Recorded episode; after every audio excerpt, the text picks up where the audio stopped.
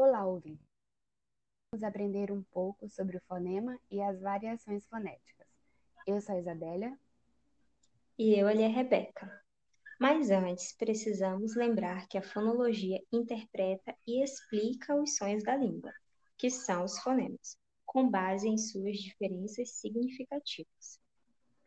E a fonética descreve os sons da fala, ou seja, os fones como eles acontecem na pronúncia dos falantes.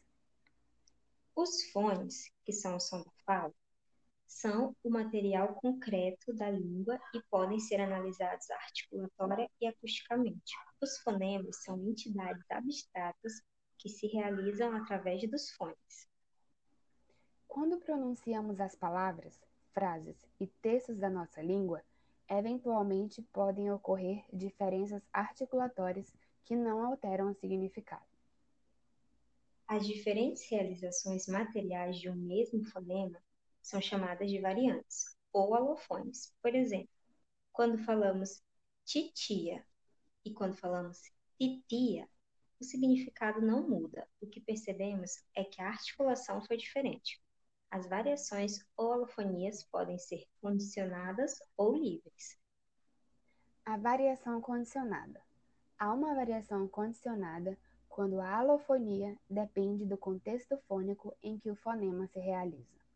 A variante condicionada é também conhecida como variante posicional ou combinatória. Por exemplo, a palavra dia, em português, pode ser pronunciada de duas maneiras, sem alteração do significado: dia ou dia. Mas esta variação na pronúncia do fonema t só ocorre em posição anterior ao fone. Não acontece antes de outras vogais, como nas palavras tua, toalha, toque, tábua, tédio e tela. Daí, nós podemos dizer que o fonema d possui uma variação fonética condicionada. A variação livre. Há uma variação livre quando a alofonia independe do contexto fônico em que o fonema se realiza. Entretanto, vale observar que a chamada variação livre é aparentemente livre, pois ela é determinada por fatores extralinguísticos e intralinguísticos, de forma previsível, como por exemplo, observe a pronúncia da palavra carro. No dialeto tradicional de Rondônia, pronuncia-se carro. Veja que o fonema R é pronunciado como fricativa glotal sonora, com o som de dois R's. Na maioria dos dialetos do Brasil, pronuncia-se carro, o R é pronunciado como fricativa velar surda. Essas alofonias não dependem exatamente do contexto fônico, elas dependem dos indivíduos, dos dialetos e dos estilos de falar. A neutralização. Na dinâmica da fala, em alguns contextos, pode ocorrer uma neutralização, isto é, uma supressão da oposição entre dois ou mais fonemas. Por exemplo, na palavra Egito, você pode encontrar as pronúncias Egito e Egito. Por que isso acontece? Existe uma neutralização do timbre, aberto, fechado, porque o fonema está em posição átona pré-tônica, que é antes da sílaba tônica. Então, a oposição entre os fonemas E e E é neutralizada, anulada. Aí não há oposição de significado. Este tipo de ocorrência só pode acontecer em sílabas átonas. O arquifonema.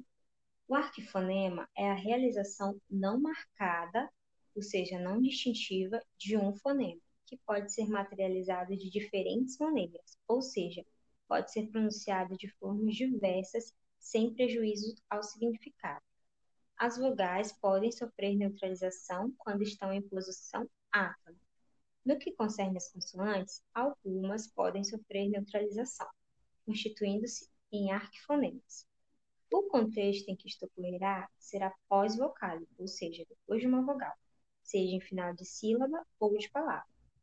Escute os contrastes dos fonemas s, z, s, z nas palavras. Na palavra assa, nós escutamos o fonema sa.